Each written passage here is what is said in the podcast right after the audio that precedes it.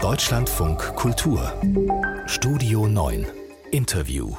Unser Schwerpunktthema heute früh im Studio 9 ist die Bundeswehr. Und ganz besonders die Frage, vollzieht die deutsche Gesellschaft die von Olaf Scholz ausgerufene Zeitenwende mit?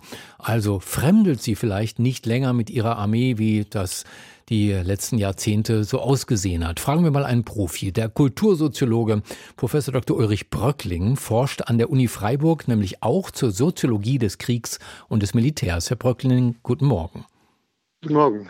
Alle möglichen bekannten Leute haben gesagt, sie würden heute nicht mehr den Kriegsdienst verweigern. Robert Habeck, Olaf Scholz, Campino von den Toten Hosen, ein Landesbischof, auch der Kulturjournalist Tobias Rapp. Wie bewerten Sie diese öffentlichen Bekenntnisse?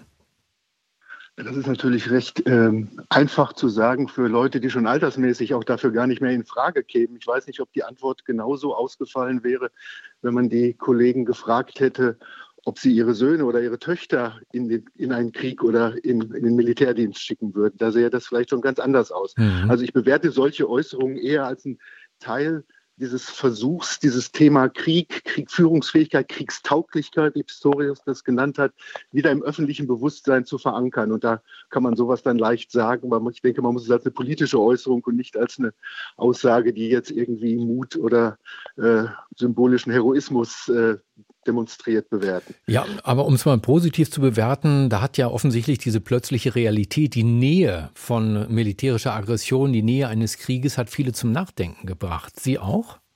Unbedingt. Das ist jetzt, es geht jetzt nicht darum, das zu leugnen, dass mit dem Ukraine-Krieg eine neue Situation eingetreten ist, dass nicht nur geografisch der Krieg wieder näher gerückt ist, sondern dass auch ein Kriegsszenario dort jetzt sichtbar geworden ist, das zumindest äh, in Europa seit 1945 nicht mehr da war. Ein Krieg, wo auch große Mengen von Soldaten auf die Schlachtfelder geschickt wurden und dort äh, einander umbringen. Also die Verlustzahlen, die, Tod, die Todeszahlen, die Zahlen der Getöteten sind ja ganz enorm. Das ist etwas Neues. Und hinzu kommt die äh, Situation, dass äh, in den USA eine intensive Diskussion darüber stattfindet, insbesondere von Seiten der Republikaner und Trumps, sich aus dieser Position des vermeintlichen Sicherheitsgaranten, also derjenigen Macht, die mit ihren Nuklearpotenzialen auch die anderen NATO-Mitglieder geschützt hat, sich aus dieser Position zumindest partiell zurückzuziehen. Und damit die Frage, äh, wie das hier in Europa und konkret dann auch in Deutschland aussieht, nochmal neu auf die Tagesordnung gekommen ist. Das ist sicher richtig. Die Frage, die in den Diskussionen, so wie ich sie beobachte, allerdings gar nicht mehr gestellt werden kann, wenn man über Kriegstauglichkeit, Zeitenwende und äh, in der Weise diskutiert, wie ich das in den letzten Wochen und Monaten beobachte, ob das, was da an Aufrüstungsprogrammen auch in der Diskussion über eine Wiedereinführung der Wehrpflicht oder einer allgemeinen Dienstpflicht so auf den Tisch kommt, ob das tatsächlich in der Lage wäre, unsere Sicherheit oder auch die Sicherheit der anderen europäischen äh, Länder wirklich zu verstärken oder ob angesichts einer ja immer noch existierenden und wieder verstärkt äh, ins, ins Gespräch kommenden atomaren Bedrohung überhaupt Krieg in noch in einer irgendwie überhaupt sinnvollen und verantwortbaren Weise geführt werden kann. Diese Frage wird ausgeblendet, wenn es ausschließlich darum geht, wie kann Europa, wie kann die Bundesrepublik jetzt kriegstauglich werden, so nach dem Motto, Trump mhm. geht, Putin kommt. Das ist dann so eine Logik der Unausweichlichkeit. Halten Sie das denn überhaupt für realistisch? Ich meine, Donald Trump hat ja nicht gesagt, ich schütze euch nicht mehr, er hat gesagt, ich schütze euch nicht mehr, wenn ihr nicht zahlt. Ja, und dann hat er gesagt, und ich ermutige dann Trump, äh, mit euch anzustellen, was er auch immer anstellen möchte. Das sind schon heftige Töne und die politische Unzuverlässigkeit ist da. Wir wissen nicht, wie das da geht und äh, weitergehen wird in den USA, ob er nochmal zum Präsidenten gewählt wird. Das ist keine Frage. Mhm. Ähm, und ich glaube jetzt nicht, dass, aber das sind alles äh, Zukunftsspekulationen. Wir können nicht in, den, äh, in die Glaskugel schauen, wie das in drei Jahren, wie das in fünf Jahren aussehen wird. Aber die Frage, die ich stellen müsste, ob die Szenarien, die jetzt diskutiert werden, der Militärexperte, der in vielen Talkshows zu hören ist, Carlo Massala hat vor zwei Wochen in der äh, Süddeutschen Zeitung in einem langen Interview ins Spiel gebracht, dass angesichts der Tatsache, die unbestreitbar ist, dass Putin sein, das russische Nuklearpotenzial nutzt, um nicht um abzuschrecken, sondern um konventionellen Krieg wie jetzt in der Ukraine wieder führbar zu machen. Also die militärischen Möglichkeiten der Kriegführung auszuweiten. Ob das nicht eine Situation ist, in der seitens der NATO darüber nachgedacht werden solle, müsse, dass man wieder zum Prinzip der massiven Geltung zurückkehren müsste. Der massiven was? Der massiven Vergeltung, also dem Alt, der alten NATO-Doktrin der 50er und 60er Jahre, wo es darum geht, jeden Angriff der Gegenseite mit einem massiven nuklearen Gegenangriff zu beantworten. Also wieder die Logik der Abschreckung auch nochmal zu radikalisieren.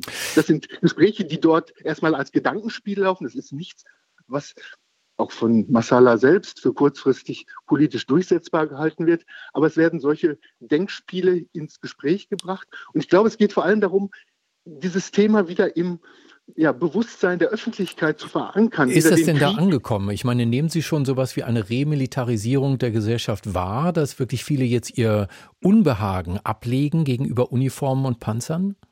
Ich glaube, das ist offen und ich glaube, dass so viel jetzt äh, die Beispiele, die Sie genannt haben, in den letzten Monaten sich entsprechend geäußert haben, bedeutet, da wird ein Versuchsballon nach dem anderen äh, losgelassen. Man versucht, dieses Thema aus einer Tabuzone herauszuholen. Gelingt das?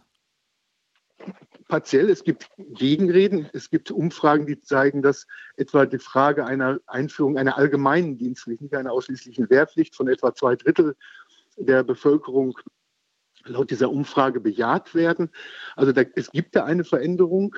Äh, es gibt diese merkwürdige Beobachtung, die ja nun wirklich äh, sehr schräg ist, dass ja radikale oder scheinbar radikale Kriegsgegnerschaft auf die Seite der Rechten rückt. Also dass es äh, AfD und vergleichbare Gruppen sind, die dann als sogenannte Putin-Versteher ähm, ja, sich gegen diesen Krieg positionieren. Ja, anders, äh, ich habe neulich irgendwo gehört, ich habe leider die Quelle nicht im Kopf, da hieß es, es ist ein Glück, dass wir eine SPD-geführte Bundesregierung haben, weil wäre das nicht so, wäre die SPD wahrscheinlich die größte Friedenspartei in der Opposition. Das hat auch eine lange Geschichte. Es war ja auch äh, unter einer ähm, SPD-Regierung, die ähm, ja, die, die, also zwar nicht äh, in dem Jugoslawienkrieg, aber danach den Afghanistan-Einsatz, nein, umgekehrt war es, die den, äh, den, ähm, den ersten Einsatz dann ähm, unter, äh, befürwortet hat oder auch dann zu verantworten hat. Also das war immer leichter in der Bundesrepublik, dass unangenehme Dinge die äh, umstritten waren, dann unter einer SPD-Regierung durchgesetzt worden sind als unter einer CDU-Regierung. Ja, also wir müssen das also weiter beobachten, ob bereits die Gesellschaft sich remilitarisiert hat oder nicht. Das war erstmal dazu der Soziologe Ulrich Bröckling äh, von der Uni Freiburg im Deutschlandfunk Kultur. Danke, dass Sie bei uns waren. Gerne, vielen Dank.